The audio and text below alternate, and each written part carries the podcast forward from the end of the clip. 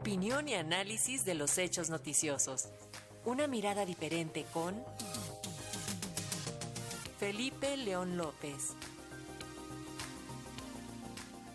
Y la realización en junio próximo de la Cumbre de las Américas en Estados Unidos ha encendido el sentir de los países latinoamericanos que tratan de quitarse la tutela estadounidense, lo que ha generado que Estados Unidos se replantee algunas de las sanciones y fricciones que se generaron con los países de América Latina en los tiempos que gobernaba Donald Trump. Y sobre eso nos comenta esta tarde Felipe León, a quien saludamos. Felipe, te escuchamos.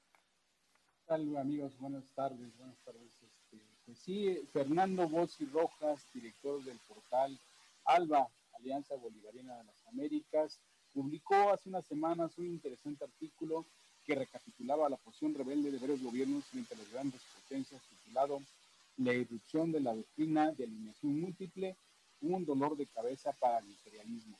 Y se refiere a la actitud de la India que no ha aceptado condenar a Rusia, dejando perplejos tanto a gobernantes estadounidenses como a los británicos.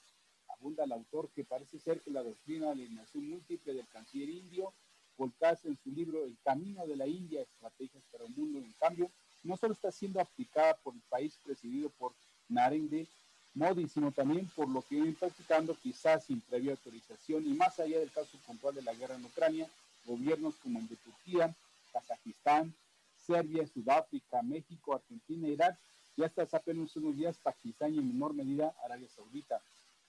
Es decir, naciones que por estrategia, acuerdos comerciales, alianzas culturales o sometimiento militar o político eran fieles seguidores de las órdenes semanales de Washington, hoy ya no acatan a pie juntillas los requerimientos de la potencia norteamericana, como es el caso del gobierno mexicano, al menos en el discurso, aunque en los hechos sucedan otras cosas.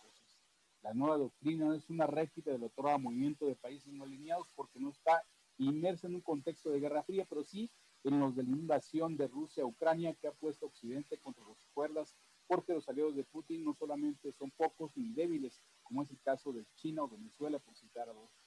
Los gobiernos de la alineación múltiple no están en la lógica de un coqueteo o alianza de facto con Rusia, pero tampoco en el alineamiento a las potencias de la OTAN.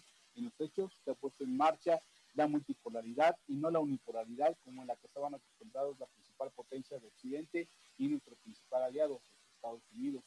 La circunstancia de cada país es muy particular y es claro que las naciones de las llamadas economías emergentes como la mexicana están interesadas en cumplir acuerdos más allá de los Estados Unidos, Alemania o Gran Bretaña, como son las economías de China, las del mundo árabe o bien aquellas de las llamadas de los dragones de Asia. En el caso de México, nuestro gobierno ha tenido poco interés en dar a conocer si está respondiendo o no a la doctrina de la política exterior similar a la de la India, o quizá aún no define si quiere construir su propia directriz diplomática, que por ahora parece dividida, desorientada y hasta confusa respecto a su relación con nuestro socio principal. Por esta razón, es que la lectura que se ha dado sobre las posiciones del presidente Andrés Manuel López Obrador sean poco entendibles, como por ejemplo haber realizado el mejor discurso neoliberal a favor del acuerdo comercial norteamericano en su última visita a los Estados Unidos, pero en contrasentido no asumir con claridad condenas a las acciones de Putin en Ucrania como lo hacen los dos principales socios comerciales. Pero aún a estas alturas la prensa estadounidense lo retrata como el saboteador de la cumbre de las Américas organizada por Joe Biden y un involuntario promotor del regreso de Donald Trump a la presidencia de su país. Claro, sin generar un buen sabor de boca los reclamos a Estados Unidos en su reciente gira por Centroamérica y Cuba. Amigos de Radio Educación, la doctrina mexicana de política exterior con López Obrador, si nos atenemos a la tesis inicial de este comentario, tiene matices muy particulares y fines un tanto contrariados, como es la gran carga idealista del mundo feliz, en que se puede unificar a las Américas en un gran pacto como en Europa sin importar el nivel de democratización o totalitarismo de cada nación. También fundamentalmente tienen gran peso los acuerdos comerciales que siguen tan vigentes y pujantes que son inevitables por la posición estratégica de México entre las, entre las economías del mundo. Y finalmente, la doctrina de alineación múltiple de nuestro país buscaría ser un factor de peso para alcanzar acuerdos internacionales incluso de conciliación ante conflictos bélicos. Bueno, ese es un comentario, un punto de vista que sin duda usted debe tener la mejor opinión. Buenas tardes. Te lo agradecemos muchísimo, Felipe León. Muy buenas tardes. Buenas tardes. Hasta luego.